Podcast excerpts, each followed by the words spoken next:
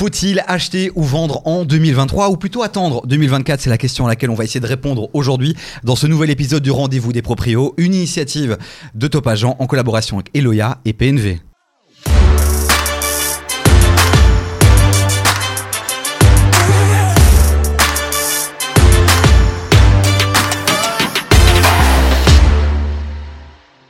Et évidemment, comme à chaque fois dans ce nouvel épisode, on accueille une belle bande d'experts de visages, de noms que vous connaissez. On retrouve Anthony Urbain. Bonjour Anthony. Bonjour. À ses côtés, on a Ken Van Pettegem aussi. Bonjour Ken. Bonjour. Et puis un gros gros invité aujourd'hui. Il s'appelle Eric Spitzer. C'est le directeur d'Imovlan. Bonjour Eric. Salut. Et merci d'avoir accepté notre invitation. Et merci de nous recevoir. Comment ça va toi Anthony? Ça va super bien. Euh, Au niveau de la Wallonie, les investissements, euh, tout se passe bien? Ça se porte bien, ça se Ouais. porte bien. Bon, alors je vous sens chaud pour démarrer cette, euh, cette émission. On va parler des perspectives évidemment de 2023. On va aussi s'intéresser à 2024 parce que beaucoup de gens aujourd'hui sont un peu perdus. On vient de traverser une crise euh, qui est quand même solide avec la pandémie, avec euh, la guerre. Ça a eu des conséquences énormes, inquiètes notamment sur les matières premières par exemple.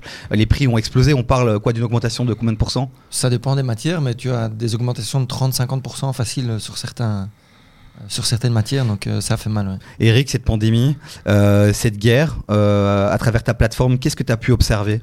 Alors, il y a ces deux crises différentes. Il y a Mm. la, la pandémie. euh, bah, D'abord, on a vu que les plateformes ont fermé, donc les agents immobiliers ne pouvaient plus travailler. Et après, ça a été un marché complètement irrationnel. Donc, à partir de mi-2020, et puis il y a eu un deuxième lockdown, mais beaucoup plus, beaucoup plus court, début 2021, là, le marché, le marché a, a complètement basculé dans un marché, je vais dire, d'un marché de vendeurs, ce qui est rare. Euh, Aujourd'hui, on est repassé, on en reparlera sans doute, mais on est repassé, je pense, dans quelque chose de plus rationnel et de plus sain, vers de nouveau un marché d'acheteurs, où l'acheteur a plus la main, peut négocier, peut, peut, voilà, plus de pouvoir. Là, on était sur quelque chose de complètement irrationnel, avec deux conséquences, une augmentation en termes de prix, parce que les gens, euh, moi j'ai des agents immobiliers euh, partenaires chez Imovlan qui m'ont dit, c'est dingue, j'ai vendu des biens par téléphone, sans visite. Oui, j'achète, parce qu'ils avaient raté l'une ou l'autre euh, affaire avant. Et, euh, et ils ont et ils ont euh, et ils ont vendu comme ça par téléphone. Donc on, est, on était sur quelque chose de vraiment vraiment très très euh, inédit. Au niveau de la guerre en Ukraine, c'est différent. C'est comme l'a dit Ken, les, les matériaux. C'est aussi les prix de l'énergie parce que le budget d'une maison, bah, c'est bien d'acheter la maison ou l'appartement, mais il faut aussi la chauffer, l'éclairer, etc. Et donc on a aussi au niveau du budget total un basculement là-dessus. Anthony, monsieur Chiffre, dans, dans- dans cette émission, les taux ont explosé. Ouais, les taux ont explosé. On a constaté aussi euh, une différence. Il y a presque 50% de, de- d'actes entre guillemets qui ont été faits euh, de 2022 par rapport à 2023. Donc on remarque effectivement qu'il y a moins de moins d'actes qui ont été signés, moins d'opérations immobilières si je peux dire ça. Et effectivement, la, con- enfin, le- la cause c'est effectivement l'augmentation des taux et le fait qu'on est toujours encore maintenant sur un marché immobilier qui est relativement haut. Les taux actuels, justement, ils, ils tournent autour de combien, euh, Ken? Si tu as un bon courtier, tu peux tourner. ben, J'ai un, un pote qui vient encore de faire un crédit sur 25 ans pour l'achat de son bien à du 3,32. Ok. Mais euh, si tu n'as pas les bonnes conditions et tout, tu peux monter à du 4,5, 5. En fait, c'est variable en fonction de ton dossier, de tes revenus, des, des capacités financières. Pour ceux qui n'y connaissent pas, un, un marché qui fonctionne normalement, le taux, il est à combien? Ah, alors ça, c'est, je vais pas dire que c'est impossible de répondre, mais en fait, ce qu'il y a, c'est que les gens pensent que les taux qu'on a eu récemment, donc euh, quand on était aux alentours de 0,5, 0,9, euh, 1%, 1%, etc., c'était des taux normaux, alors qu'en fait, pas du tout. Là, on est dans un marché où les taux sont en fait relativement normaux. Euh, nos- pour, pour parler pour moi, mes grands, même par grands-parents, euh, ils ont eu des taux aux alentours de 10, 11, 14%, quoi. Absolument. Moi, je, quand j'avais des cheveux et que j'étais jeune et beau, alors j'ai commencé en plus ma carrière dans une banque où je faisais du crédit hypothécaire. Avoir un taux de 8-9%, c'était pas quelque chose d'exceptionnel. Euh, c'était quelque chose de plutôt normal. Et un taux, quand ça, ça descendait vers les 6-5, ah, ouh, les taux sont bas. Donc, il faut aussi se rendre compte que peut-être le, le- le cerveau humain tend à, à considérer des, des situations exceptionnelles au bout d'un certain temps comme normales. Mais 1%, c'est ça qui était anormal. Alors, quel est le message qu'on veut faire passer pour ceux qui nous écoutent? Un taux de 3-4%, on s'inquiète, on attend, euh, ou alors on se dit c'est normal?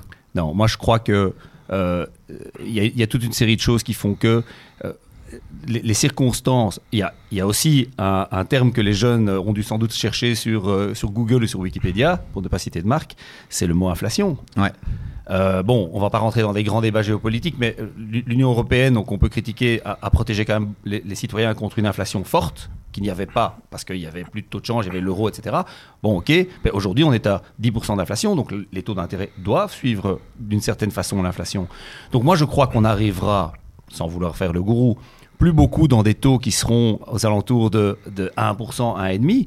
Et puis, il faut bien se dire que sur des montants, alors sur 20 millions de crédits, euh, une différence de 2%, c'est beaucoup, en termes de, de cash, d'argent. Sur 200 000 euros, une différence de 1%, 1% et demi, ça va encore par mois sur 20 ans ou 25 ans. Donc il ne faut pas trop paniquer là-dessus.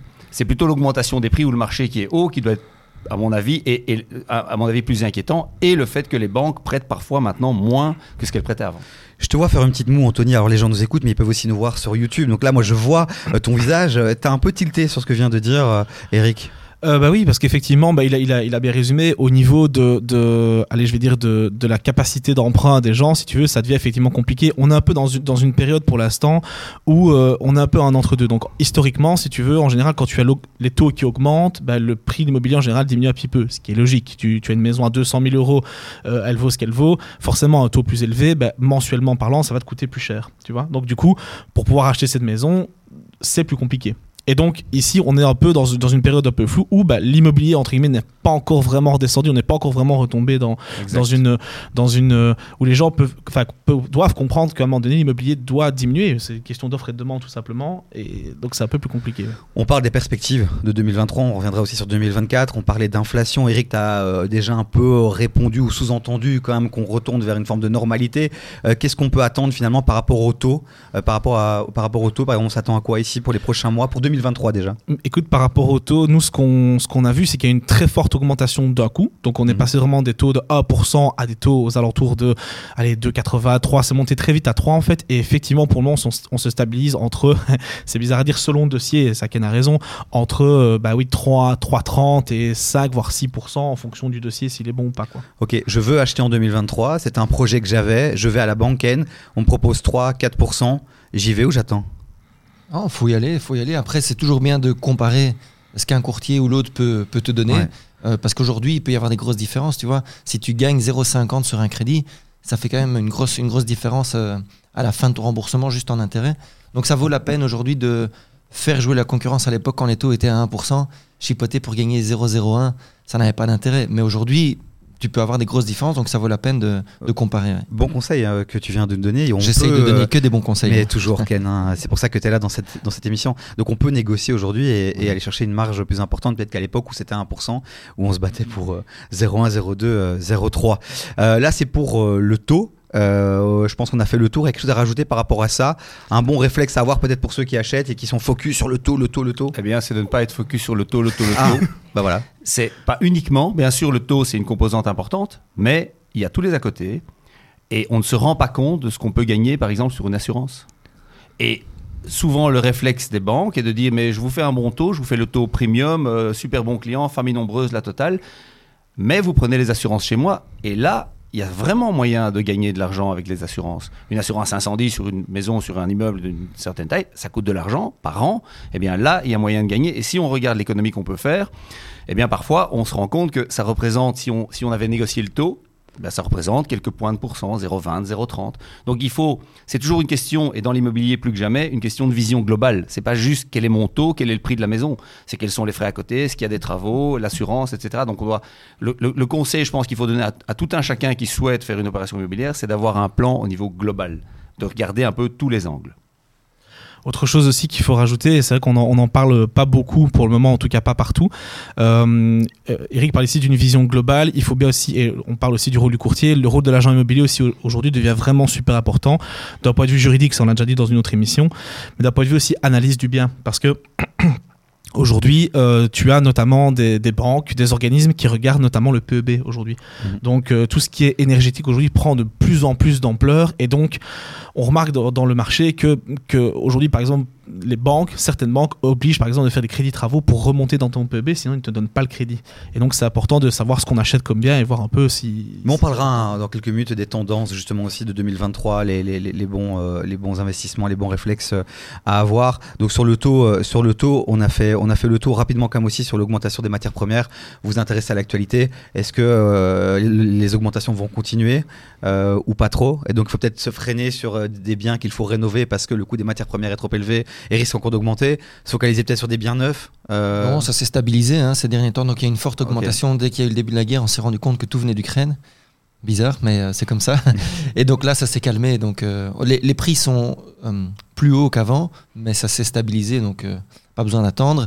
Et les biens à rénover restent des bonnes opportunités parce qu'ils sont automatiquement moins chers qu'un bien neuf en bon état. Et en plus, tu peux le mettre à ton goût.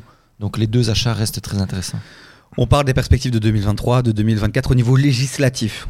Euh, 2023, est-ce qu'il y a des choses qui sont déjà actées euh, Des mouvements vont se faire Euh, euh, Anthony? Par rapport à quoi?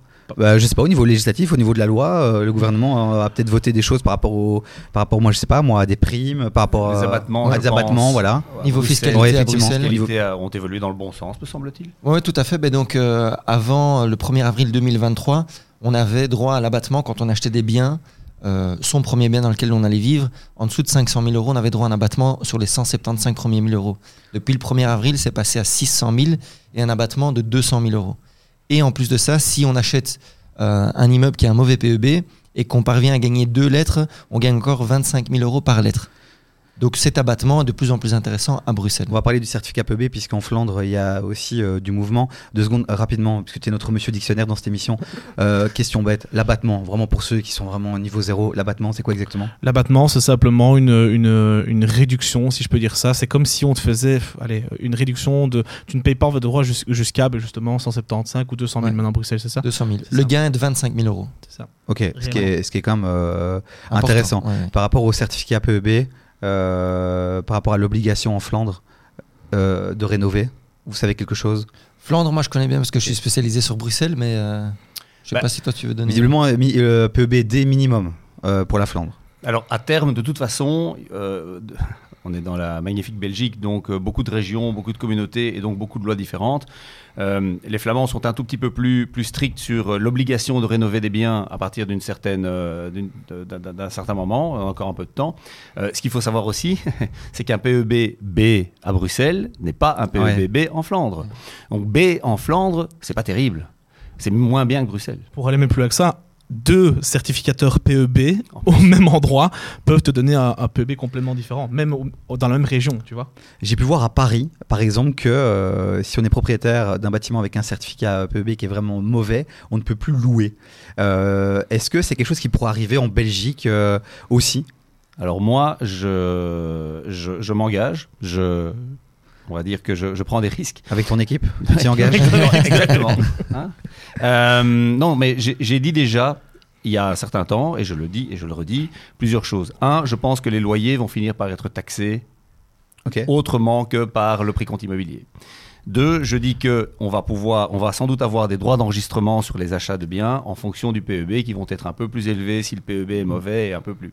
Trois, que au niveau de la location, et c'est déjà le cas, on ne peut plus indexer le loyer Ouais.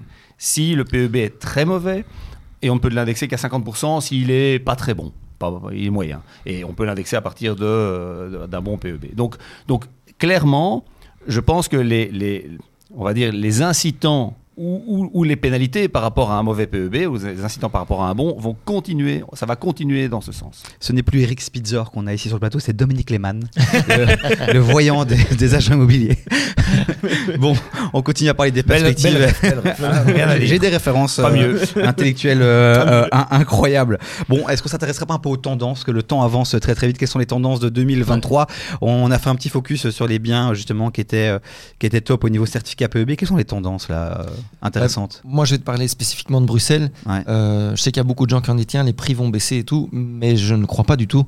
Euh, parce qu'à Bruxelles, plus de la moitié du marché immobilier est détenu par des investisseurs et eux, ils vendent qu'avec une plus-value. Donc, ils ne vendent que si l'opportunité se présente. Ils ne sont pas vendeurs à un mauvais prix. Euh, une autre partie de- du patrimoine immobilier à Bruxelles est détenue par des gens qui y vivent. Donc moi, je vends ma maison. Si j'ai une superbe offre, quelqu'un qui vient sonner chez moi, je dis tiens, ta maison, t'en veux combien? Je te donne le double. Ils vendent, mais sinon ils ne déménagent pas, tu vois. Et le reste qui peut un peu jouer sur les, les prix, c'est des gens qui divorcent, un décès, une succession, faut vendre rapidement pour payer des droits. Mais ça a toujours été le cas. Ces gens-là ont toujours un petit peu euh, offert des opportunités intéressantes sur les prix, mais ils n'impactent pas le prix général. Donc une baisse des prix, non. Une stabilité des prix, oui, mais on a encore vu une augmentation ici en début d'année de 0,9%, 1% sur Bruxelles. Donc les prix continuent de monter, moins vite qu'avant, mais en réalité, on restabilise un prix qui pendant le Covid avait augmenté beaucoup trop vite et on revient à une stabilité, un marché beaucoup plus simple, plus normal. Eric, sur ta plateforme, tu observes quoi? Euh, Sur ma plateforme, je n'observe rien de spécial parce que parce qu'on n'a on a, on n'a pas la data de manière régulière de l'augmentation des prix. Et puis nous, on est un média, ce qui veut dire qu'on sait le prix qu'on demande, on ne sait pas le prix auquel le bien se signe in fine. Et là, il y a une grosse différence, évidemment. Le, celui qui est, qui, est, qui est le dépositaire de ça, c'est évidemment le notaire et uniquement lui. Mais on, je, je suis d'accord avec ce que dit Ken, c'est-à-dire qu'on s'attendait même, parfois, on a entendu le, le terme de crack immobilier, hein, euh, à la subprime en, en 2000, 2008. Euh, on n'est pas du tout dans ces. D'abord, on n'est pas dans les conditions du crack immobilier de 2008 aux États-Unis. C'est pas du tout la même chose. Euh, C'était vraiment des raisons spécifiques. Et deux, on s'attendait effe- effectivement à une diminution des prix qu'on ne voit pas. Euh, je suis tout à fait d'accord. On voit une stabilisation. Et on voit aussi une stabilisation parce que, comme je l'ai dit, euh, comme on l'a dit il y, a, un quart d'heure, le, marché retombe un peu sur ses pattes et redevient normal. C'est-à-dire que avant, on était même le premier à voir un bien en disant ok j'achète et on pouvait parfois recevoir un coup de fil euh, une semaine plus tard en disant il y a quelqu'un qui met 10 000 de plus, 15 000 de plus. Aujourd'hui, l'acheteur a un peu plus de pouvoir. Mais c'est vrai que il faut pas croire que maintenant tout d'un coup le bien qui est annoncé à 300 000 euros sur une plateforme immobilière ou peu importe où euh, va tout d'un coup se négocier à 250. Ça, c'est pas vrai. Donc, on va sans doute avoir peut-être, en fonction de l'effet d'urgence, du besoin, etc., de la situation, une capacité à négocier un petit peu, mais ça va être limité. Ok, des prix stables. hein. On répète aussi de temps en temps euh, dans cette émission les choses pour que les gens comprennent bien. Il faut vraiment penser à tout le monde, à ceux qui n'y connaissent rien. Des prix stables, euh, ça veut dire quoi pour celui qui veut acheter? Ça veut dire j'achète, j'attends? Ça veut dire quoi? Mettez-vous je- dans la peau d'un acheteur pour euh, celui qui veut habiter, celui qui pas veut forcément un investisseur. Non, non, celui qui veut Ouais. acheter, celui qui n'est pas propriétaire, il faut qu'il achète dès qu'il peut le faire. Prix stable, ça veut pas dire j'attends. Non, ça veut J'y pas vais. dire j'attends. L'immobilier reste hyper intéressant, surtout qu'aujourd'hui l'inflation, euh, elle est importante euh, en en Belgique. Les taux sont en dessous de l'inflation. Donc l'inflation aujourd'hui, je crois qu'elle est redescendue un tout petit peu aux alentours des 7-8%. Mais les taux, même si tu fais ton crédit à 4%, ils restent en dessous de l'inflation. Et si tu as des sous à la banque qui perdent en fait de la valeur chaque année, imagine tu as 100 000, l'année d'après ça devrait valoir 108 000. Si tu ne l'as pas investi, tu as perdu 8 000 euros. Donc acheter de l'immobilier, ça reste hyper intéressant parce que de toute façon tu dois te loger. Ça reste, les crédits restent plus intéressants que le prix d'un loyer. Parce qu'aujourd'hui, les loyers ont fort augmenté parce que comme il y a des gens qui ont moins la capacité d'acheter, ben, il y a plus de demandeurs de loyers, enfin de, de location, et donc les prix de la location augmentent aussi. Donc dès que vous pouvez acheter, il faut le faire. Ok, tendance 2023, stabilité des prix, euh, les biens euh, qui sont performants euh, au niveau de l'énergie. Euh, Qu'est-ce qu'il faut avoir comme réflexe? Il faut observer quoi? Regarder quoi? Ça veut dire quoi pour ceux qui veulent acheter? Ben, je pense que euh, pour revenir un peu sur la partie énergétique, on, on constate vraiment que le, marché a tendance aussi à vouloir faire ça. C'est-à-dire qu'aujourd'hui, euh, quand je parle en tout cas à différents agents immobiliers, et qu'elle va peut-être pouvoir confirmer ou pas, euh, on voit qu'aujourd'hui, par exemple, quelqu'un qui avait par exemple prévu de faire une piscine dans son jardin, ben, au lieu de faire une piscine, il va plutôt faire mettre une pompe à chaleur, tu vois, il va plutôt mettre, j'en sais rien, parce que ils ont ah, ils ont peur qu'un jour l'électricité revienne vraiment très très cher, et deux, bah effectivement, ils veulent donner de la plus-value au bien aujourd'hui, et c'est aujourd'hui tu as une plus-value qui sera plus importante avec un meilleur certificat PEB qu'avec une piscine dans ton jardin, par exemple. Vu le contexte aussi euh, du coût de la vie qui augmente, on parle beaucoup du co-living. Tendance, vraie tendance en 2023 Je suis pas persuadé. Je pense que c'est plus. Moi, j'ai. D'abord, on, peut arriver encore à Bruxelles par rapport aux, aux grandes capitales européennes, euh, Londres, Paris, Berlin, etc. On peut arriver à se loger dans un appartement où on vit seul. Il y a quelques entreprises qui font du co-living, mais nous, on ne constate pas, par exemple, en termes de nombre d'annonces, on ne constate pas une explosion des propositions de co-living. Ça, non. C'est- C'est une méthode, enfin c'est une façon sympa d'habiter. C'est plutôt a way of life. hein, c'est une façon de vivre avec, euh, voilà, en, en- en- en copropriété, en colocation, pardon. Euh, mais, mais une vraie tendance qui, qui, euh, qui résulte des, des, des, des- des, des évolutions du marché, je suis pas convaincu. On a fait le tour des grosses tendances. Vous voulez rajouter quelque chose avant qu'on aborde quand même un peu euh, la, la partie location euh, sur les tendances 2023 Non, bah, c'est important de savoir aussi qu'à Bruxelles, parce que moi je ne travaille que sur Bruxelles, euh, les gens ont les moyens. Tu vois, l'air de rien, on entend les médias qui se plaignent et tout, mais quand tu mets un bien à 1 million, 1 million 2, 1 million 3, il y a 20, 30 personnes qui viennent visiter les biens. Donc à Bruxelles, les gens qui en ont les moyens, il y en a plein. Donc euh, j'ai pas du tout d'inquiétude pour le marché immobilier euh, bruxellois. Là, je, je nuancerai un petit peu. C'est vrai qu'il y a de l'argent, ça c'est sûr. Maintenant, moi, ma, ma, ma- ma crainte, on va dire, à titre personnel, c'est plus. D'abord, je suis tout à fait d'accord avec ce que tu as dit. Est-ce qu'il faut acheter? Oui, il faut acheter. Moi, louer revient à, à exécuter trois exercices. On ouvre une fenêtre, on jette de l'argent, on ferme la fenêtre. Donc, euh, chaque fois qu'on achète, eh bien, tous les mois, quelque part, on s'enrichit son patrimoine augmente puisqu'on a un peu remboursé son crédit et ton bien a pris quelques points de pourcent de valeur. Donc acheter, c'est bien. Il faut acheter si on a l'opportunité de le faire. Après, la première chose qu'il faut faire travailler, c'est son bon sens. Est-ce que je ne me vois pas trop beau dans, dans une opération? Est-ce que c'est pour moi? Est-ce que je m'y vois? Est-ce que je m'y projette? Euh, Après, euh, c'est vrai que pour les biens d'une certaine valeur, il y a de l'argent, il y a de la demande. C'est plutôt pour les jeunes, la classe moyenne. Là, je pense que les choses sont quand même un tout petit peu plus compliquées. Et c'est clair que quand on voit aussi la façon dont les banques durcissent un peu le jeu au niveau de, hein, on en a parlé, vous en avez parlé dans d'autres émissions, des quotités, eh ben là, il y a, peut-être un vrai problème au niveau des biens un peu moins premium. Je rebondis deux secondes sur ce que dit Eric pour quand même inviter euh, ceux qui nous écoutent et qui nous regardent à aller sur euh, la chaîne YouTube et voir toutes les émissions qu'on a déjà faites. Il y en a notamment une sur être jeune et propriétaire. euh, donc euh, allez voir, on partage énormément de bons conseils aussi dans, dans cet épisode-là. Juste pour compléter effectivement ce que Eric dit aussi, il y a au niveau du durcissement des banques, parce qu'on n'en a pas parlé dans d'autres épisodes, euh, il y a aussi le fait qu'aujourd'hui, euh, vu que certaines banques, comme je disais tout à l'heure, obligent à faire des travaux, mais en fait ils obligent à faire des travaux uniquement pour euh, augmenter la performance énergétique. Et donc des fois ce qui est un peu traite, c'est qu'avant on pouvait faire un budget de travaux entre guillemets pour embellir la maison, pour faire des petits trucs, pour faire des trucs sympas, etc. Aujourd'hui en fait c'est on prend un budget de travaux pour les performances énergétiques et en plus on doit emprunter pour justement remettre la maison à son goût quoi. En effet, mettre un panneau d'isolant, ça rend pas la maison beaucoup plus jolie. pas trop non. Petit point d'attention quand on fait le budget, c'est important, Anthony. Merci de, de, le rappeler. Euh, la location, je pensais pas forcément euh, uniquement à, à louer, mais aussi à ceux qui achètent pour louer.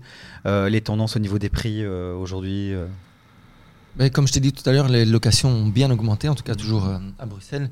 Aujourd'hui, un appartement deux chambres propre, tu tournes aux alentours des 1100, 1200 euros, où que tu sois à Bruxelles, tu vois.